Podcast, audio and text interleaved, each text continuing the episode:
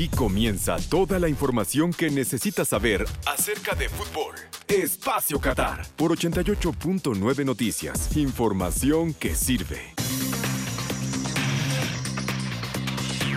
Marruecos logró el pase a los cuartos de final tras eliminar este martes en tanda de penales a España. Tanto el tiempo reglamentario como los tiempos extras acabaron sin goles. Marruecos se enfrentará en cuartos a la vencedora del partido entre Portugal y Suiza.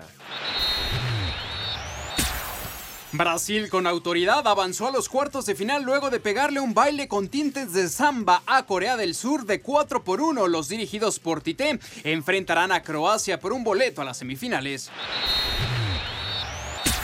Thomas Tuchel, ex director del Chelsea, se perfila como el nuevo entrenador de la selección de Alemania luego de que parece, y es un hecho, la inminente salida de Hansi Flick del banquillo de la Mannschaft tras el rotundo fracaso en el Mundial donde quedaron eliminados en la fase de grupo.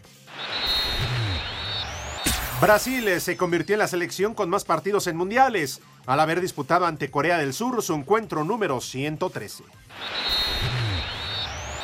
El exjugador del Barcelona y actual presidente de la Federación Camerunesa, Samuel Eto'o, propinó una patada a un aficionado que aparentemente le hizo un insulto racista a las afueras del estadio 974.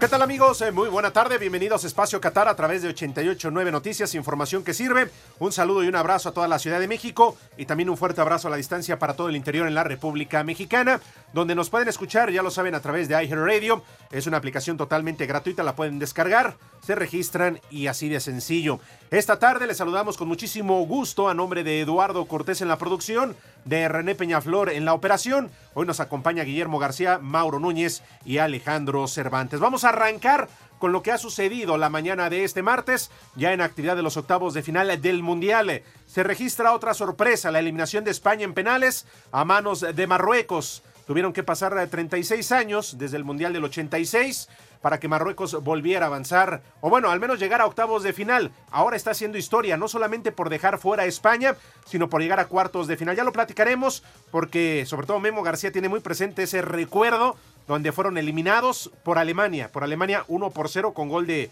de Lothar Mateus. Pero bueno, aquí arrancamos con la nota del día. El equipo mexicano se compone de todos nosotros. Por eso eres parte de la selección de reservas Volaris. Presenta. Nota del día. Aquí está entonces la nota del día. Te saludo con gusto, Memo García. Gracias por estar aquí. ¿Cómo estás, Alex? Muy buenas tardes. También saludos para Mauro y para todos los amigos de Espacio Qatar. Con llegando Marruecos a cuartos, es el cuarto equipo africano en justas mundialistas que está en esta ronda. Camerún en el 90, luego fue Senegal en el 2002, Ghana en el 2010 y ahora Marruecos, que esta ya es su mejor actuación de su historia. Y siempre hablamos, ¿no? ¿Qué equipos fracasan, qué equipos no? Pues lo de España es un fracaso. Sin duda, ¿eh? es un fracaso. Total, ¿eh? Y se notaba, ¿no? En el rostro de Luis Enrique ahí sumido en la banca después de que no metieron un solo penal, Mauro, en la tanda definitiva. Hakimi, qué gran jugador, la verdad, qué gran jugador. Hoy da un partidazo y al final es el verdugo, ¿no? A la postre el último en cobrar, en eh, darle a Marruecos el pase a la siguiente ronda. Sí, el caso del jugador eh, Hakimi. Primero que nada, saludos a Memo y a, Alex, a todo el auditorio en 88.9 Noticias. El caso de Hakim Ziyech, también el jugador del Chelsea, lo ha hecho bien en estos cuatro partidos. Bono, el arquero que fue factor en esa tanda de penales. Y Marruecos que da la sorpresa y se instala en los cuartos de final. El caso, por ejemplo, del equipo español, yo desde el principio no lo veía como favorito para el título, para unas semifinales. Eh, veo sí un equilibrio de experiencia y juventud en este equipo, pero no con la solidez necesaria para avanzar a una instancia mayor. El caso de Sergio Busquets, cuando cobra el, el penal, qué mal lo cobra Sergio Busquets, un hombre con toda la experiencia del mundo como él, me sorprende. Y lo de Marruecos, que en cuestión defensiva muy rocoso, pero no le han anotado gran cantidad de goles. Me parece que nada más es uno. Ha jugado bien, la verdad, Marruecos, lo que hablabas. Jugadores que están en clubes importantes de Europa, Bono que es fundamental en el Sevilla, hoy es clave, ¿no? Más allá de los 90 minutos y los tiempos extras en los penales, lo que ayuda a tener un portero de esta experiencia. Y del otro lado de España, pues un portero joven, ¿no? Como Nay Simón. Y sí, de acuerdo en lo que decías, Alemania fue el que eliminó a Marruecos 1 a 0, ya que estamos confirmando, allá en Monterrey. y, y lo que son las cosas, ¿no? Si llegara a avanzar Suiza, pues yo no sé si va a ser tan favorito contra Marruecos en unas hipotéticas, pues en unos cuartos de final, ¿no? Podría avanzar Marruecos y ser el primer africano en llegar a semifinales. Ahora esperar, ¿no? ¿Qué sucede con Luis Enrique? que viendo el salario que tenía era mucho menor que el del Tata Martino, era de los, o es de los técnicos menos pagados, ¿no? Que peor salario tenían en este torneo y no sé si vaya a seguir, porque yo entiendo que este es un proyecto a largo plazo, aunque a pesar de que es un proyecto a largo plazo, esperabas que España por lo menos llegar a cuartos de final. Sí, claro, y es un fracaso con todas sus palabras, ¿no? Yo dudo que vaya a continuar eh, Luis Enrique porque tenía ofertas de varios clubes, no nada más en España, sino en algunos otros equipos en Europa, y después de esto se confirma que pues sí, los partidos te los pueden ganar los jóvenes, pero no los títulos. Eh, me parece que la experiencia, el bagaje es muy importante en este tipo de instancias, sobre todo en la justa mundialista.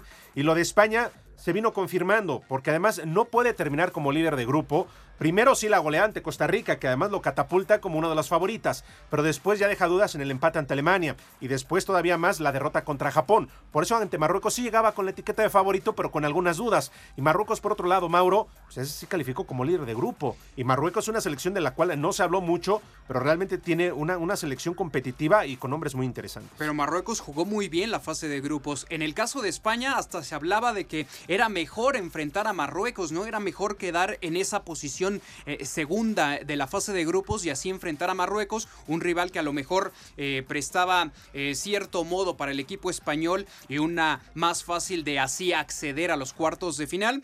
Lo de España me sorprende también Rodri, un muy mal partido hoy, el jugador del Manchester City que ha tenido unas buenas campañas en la Premier League, me sorprende y se va a hablar de, de críticas a Luis Enrique. En semanas anteriores se hizo streamer, ahora eh, ahí estuvo en, la, en, las redes sociales, fue criticado por eso y también desde la convocatoria, ¿no? De dejar fuera, por ejemplo, a un Sergio Ramos que era capitán y a lo mejor entramos en esta polémica de, bueno, no está en su mejor momento, llega de una lesión, el mismo caso de Dani Alves con Brasil, pero quizá en el grupo te servía un hombre con esas características. En Espacio Deportivo de la Noche platicábamos de ese tema, ¿no? Si estaba bien lo que hacía Luis Enrique de estar en Twitch, de estar platicando previo a los juegos, de estar interactuando con los aficionados. Y decíamos en su momento que, por el, que no, era, no estaba mal hasta el momento. Pero todo iba a depender de qué tan lejos llegara España. si España le iba mal, seguramente le iban a acabar las críticas por esta situación. Si le iba bien, ni quién se acordara de ello, ¿no? Y sí, y también lo que me llama la atención de este día, el público marroquí, ¿eh? Ah, Era mayoría, se dejaron sentir, estuvieron siempre apoyando a su equipo. Y qué bueno, ¿no? Que también otros países que no sean de Europa o de Sudamérica estén presentes ya en rondas importantes como es esta. ¿Hasta dónde llegará Marruecos? Pues no lo sabemos, ¿no? Porque hoy de entrada, previo al juego de Portugal-Suiza, Cristiano Ronaldo a la banca. Sí, y fíjate, independientemente de quién sea su rival en la siguiente ronda, en cuartos de final, yo le veo posibilidades de avanzar, ¿eh? Portugal o Suiza, porque tampoco los veo tan superiores o más superiores que el equipo marroquí, así que. Y es que otra cosa, tienen mucho que ganar. Nada que perder. De los ocho que van a estar en cuartos, es el que menos presión tiene. ¿eh? Y qué bueno lo que mencionas, ¿no? Hay que ver selecciones nuevas en esta instancia, porque generalmente, y si revisamos cuáles son los cuartos de final, son las selecciones, son las mismas de siempre, de cada cuatro años. Digo, han avanzado todas aquellas que tienen la etiqueta de favorito. Y saben que ya no debería de sorprendernos tanto, ¿no? Cuando vemos al Paris Saint Germain Manchester City, Real Madrid y Barcelona, llenos de jugadores africanos, ¿no? Este, en este caso marroquíes, ya vemos japoneses en la Bundesliga, vemos tunecinos, pues ya no es tan sorpresa, ¿no? Han elevado su nivel y ya producen jugadores muy interesantes. El caso de Marruecos, alrededor de 12 jugadores de este equipo no nacieron en Marruecos, nacieron en otros países, pero de niños se fueron a vivir a Marruecos por diferentes circunstancias y aquí están los resultados. Sí, el caso de Marruecos me parece que es un equipo que maneja mejor el medio campo y la defensa que el ataque. Hoy lo vimos con varias oportunidades a gol clarísimas, que es curioso, las dos claras a portería, tanto de Marruecos como de España, llegan en el tiempo extra. En los 90 minutos no se hicieron daño, poca eh, profundidad en cuestión al arco, y Marruecos se pudo ir arriba en el marcador, el 1 por 0 después, ese disparo por eh, derecha del cuadro español que termina en el poste izquierdo y las más claras del partido. Todo indicaba que nos íbamos a ir a los penales y ahí Marruecos me parece era favorito por esta parte de la experiencia y la juventud de España. Y ya que hablabas de los europeos, tres juegos y no ha recibido goles. Exacto. Y digo, desde que se pararon los españoles a los cobros de tiros penales, se les veía nerviosismo, se les veía ese miedo, la realidad, y terminaron fallando. Incluso Busquets, que, que con es esa que ¿Sabes qué pasa, Alex? Pues España sabía, ¿no? Estaba más presionado para los penales porque si ellos quedan eliminados, fracaso. Marruecos igual, si pierden y eso no hubiera pasado nada, ¿no? Yo creo que también eso tuvo que ver, ¿eh? la presión de decir, si fallo y me eliminan, se me va a armar la gran. Vamos con eh, la crónica de este partido y la victoria de Marruecos en penales sobre España.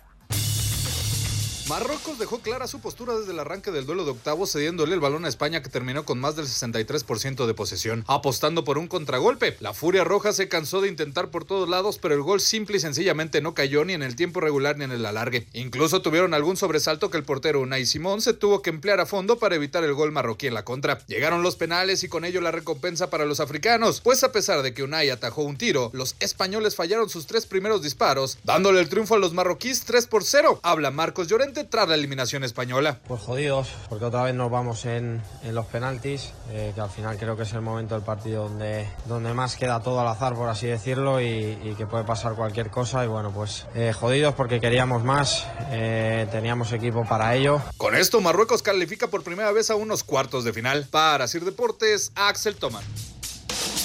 Gracias, Axel Toman. Bueno, pues ahí entonces está la sorpresa de los octavos de final.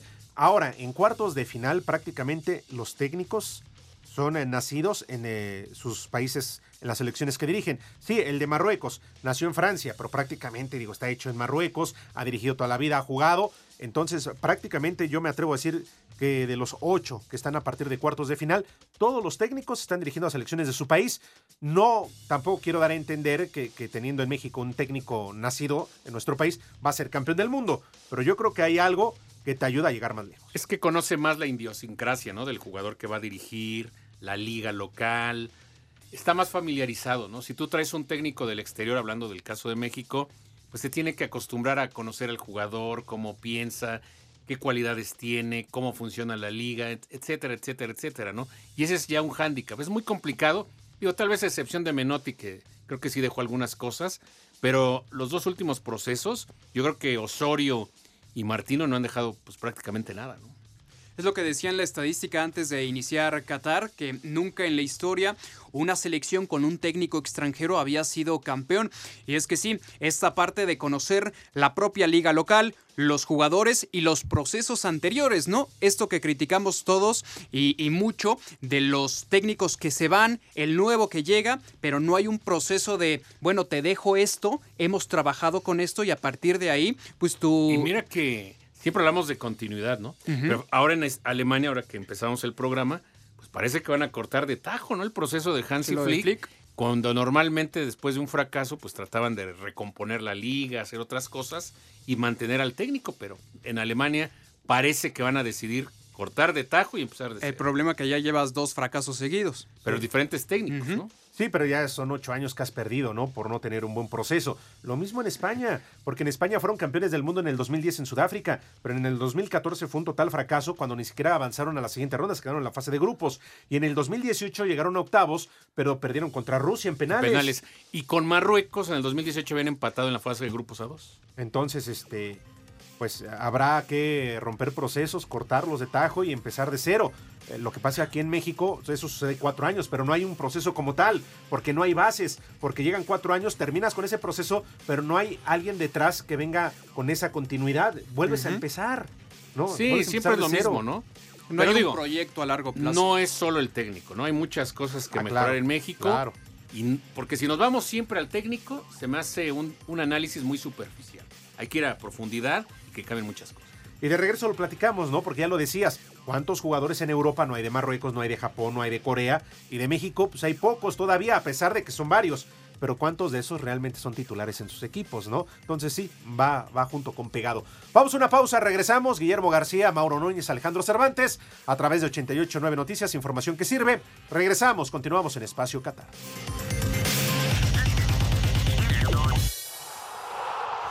No te olvides de ser parte de la selección más grande de todas, la selección de reservas Volaris. Presentó. Un tuit deportivo. Se prenden las alarmas. Mbappé no entrenó con el resto de la selección de Francia. Arroba medio tiempo. Continúa escuchando toda la información que necesitas saber acerca de fútbol. Espacio Qatar en 88.9 Noticias. Información que sirve. Un tuit deportivo. Qatar quita restricciones de ingreso al país por el Mundial. Qatar quitó este martes las barreras de entrada para aquellos turistas sin boleto de partido para el Mundial. Arroba.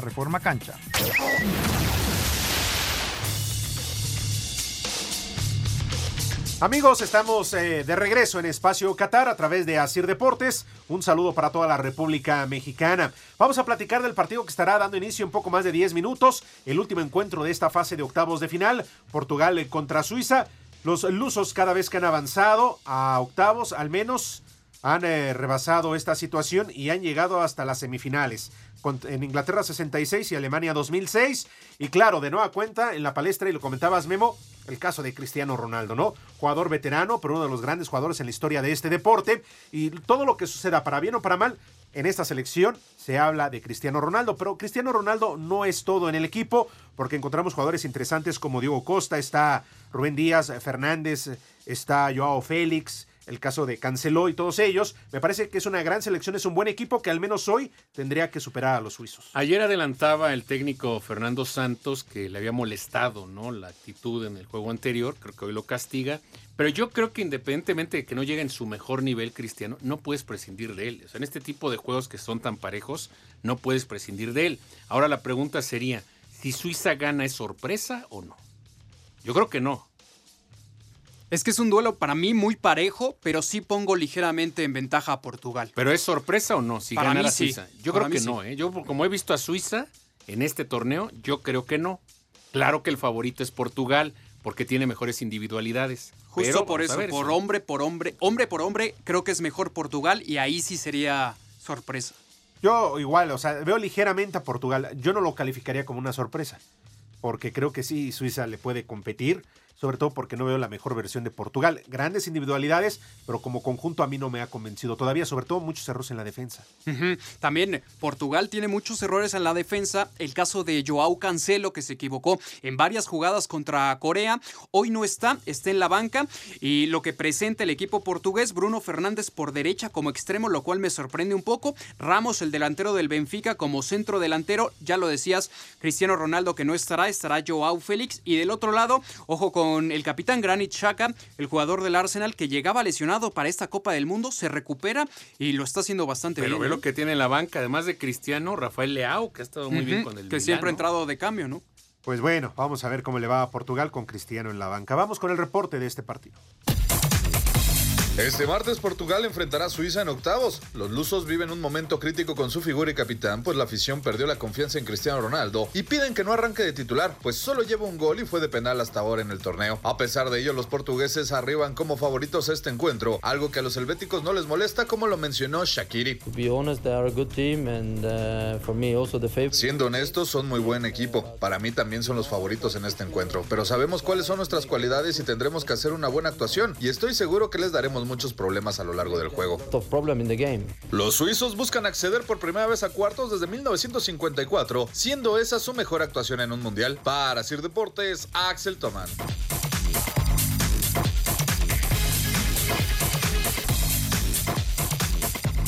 Gracias a Axel Toman. Entonces, ya están definidos tres de los cuatro partidos de cuartos de final. Arrancando por primera vez desde el arranque del Mundial el 20 de noviembre, tendremos inactividad este miércoles y jueves. No habrá fútbol. El viernes 9 de la mañana, Croacia contra Brasil y Países Bajos contra Argentina. Este último partido a la una de la tarde. Nada más comentar del Suiza-Portugal, César Ramos, el árbitro. Ah, sí. El mexicano seguramente no estará en cuartos, pero si tiene una buena actuación, puede estar en semifinales o, ¿por qué no?, tercer lugar o final. Sí, tripleta arbitral y también comentar que regresa Bernardo Silva a la alineación titular de, de Portugal. Solo vio 10 minutos contra Corea y ahora regresa. Eh, lo de los cuartos, sí. Eh, Países Bajos contra Argentina creo que es un buen juego, pero a mí el que se me antoja muchísimo, me parece una final adelantada. El Inglaterra contra Francia va a estar muy bueno. Sí, aunque de esa llave, sinceramente, yo veo una semifinal entre Argentina y Francia. No, sería Argentina-Brasil, ¿no? Sí. La- si se dan los cruces, sí. Sí, sí, si sí. de un lado está Brasil y pero- Argentina, Ajá. y del otro lado está Inglaterra-Francia, Y Marruecos, y Marruecos el y ahora ganador. Porque Argentina, a pesar de todo y contra Países Bajos, que yo creo que llega como favorito, Países Bajos tendría que jugar un partido perfecto, pero tampoco lo veo tan, tan, este, ¿Sabes tan alejado de la realidad. ¿eh? yo la ventaja que veo en Países Bajos es en el técnico, ¿eh? Luis Vangal se la sabe de todas, todas. Leonel Scaloni pues, es nuevo dentro de lo que cabe. Sí, no va a ser fácil, ¿eh? Ajá. Y, y además Argentina tiene que meterse al 100 porque contra Australia, ¿cómo sufrió al final? eh? Casi le empataban el juego al último. Sí es favorito Argentina, tiene individualidades, pero los Países Bajos con Bangal saben cómo jugar, juegan bien todas las fases del juego y es un equipo peligroso. Y el Inglaterra-Francia, pues gusta como para que hubiera sido por lo menos semifinales. Una ¿no? semifinal, claro. Y Brasil-Croacia, bueno, Croacia es un equipo que tiene jugadores muy técnicos, pero no le va a jugar de tú a tú a Brasil porque pocos lo pueden hacer.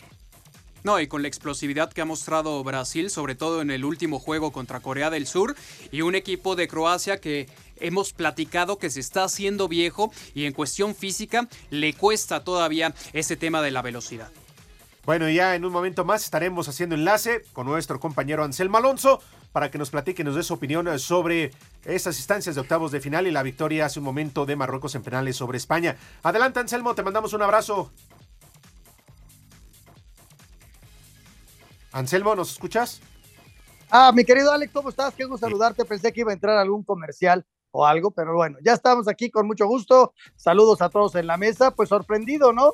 Gratamente por un equipo marroquí que lo jugó al 100%, al 110% en cada jugada, en cada evolución, en cada marca, que tiene muy buenos futbolistas. Quien eh, no conoce a los futbolistas marroquíes se estaría sorprendido de lo que llegaron a hacer este, este día. Y los españoles simplemente, pues no tienen punch, ¿no? No hay punch en, los españoles. Metieron a Morata, le buscaron por un lado, por otro lado, eh, tuvieron la pelota. Sin embargo, el contraataque de los marroquíes fue extraordinario. Eh, fue un partido muy bueno, la verdad. Un 0-0 de, de esos que llaman la atención, eh, emocionante hasta el último minuto, en donde cualquiera en los 90 o en los 120 pudo haber ganado. Y, Marruecos fue mucho más efectivo en los tiros penales. Y desde luego es una gran sorpresa, ¿no? Que Marruecos esté en cuartos de final esperando al ganador del Portugal-Suiza que está por arrancar. Es una gran, gran sorpresa y es un gran, gran fracaso para Luis Enrique y este proyecto de gente muy joven por la que apostó Luis Enrique, dejando en casa jugadores de experiencia, dejando en casa a muchos elementos, muchas críticas y que ahora va a tener que afrontar, ¿no? Así que mis respetos para Marruecos, que es un gran partido. Anselmo, muchas gracias por el comentario y nos vemos en la noche. Muy buena tarde.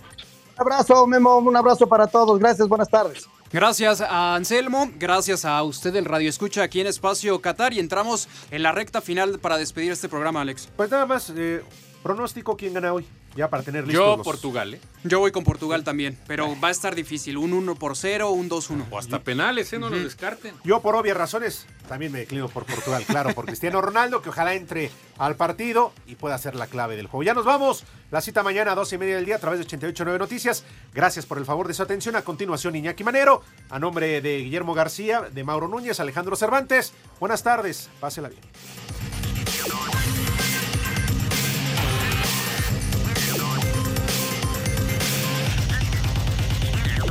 Toda la información que necesitas saber acerca de fútbol. Espacio Qatar en 88.9 Noticias. Información que sirve.